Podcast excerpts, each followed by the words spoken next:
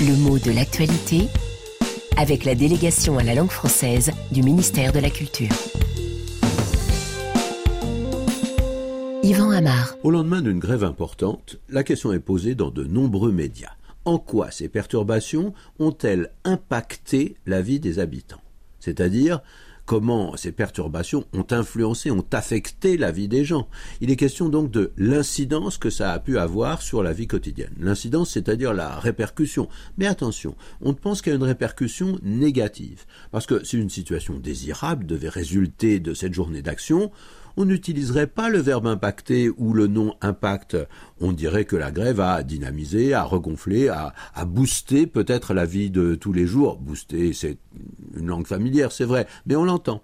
Alors que si on utilise le verbe impacter, bah, c'est que ça a eu une conséquence négative. La plupart du temps d'ailleurs indirecte, parce que il s'agit d'un choc en retour, d'un effet secondaire, hein, euh, un effet retard presque. Ce qui est étrange d'ailleurs, parce que le mot impact, il a un sens fort, et il indique au départ un choc net, direct, impacté. C'est un verbe tout récent en français, hein, qui dérive du mot impact. Un mot assez récent aussi.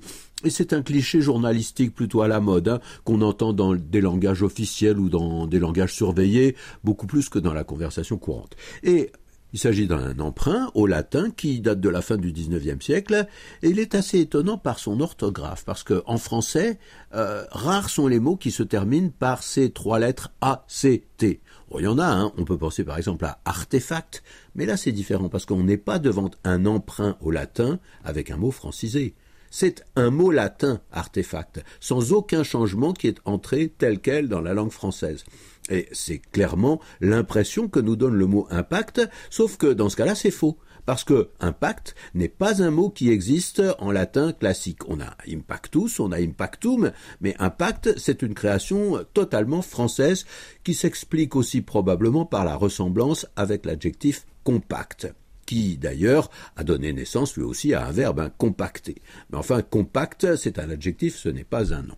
Revenons à notre impact, qui donne l'idée d'un choc violent et surtout d'un choc ciblé, qui frappe un point précis. D'ailleurs, les premiers emplois du mot se relèvent plutôt dans l'expression point d'impact, qui marque le lieu de la collision.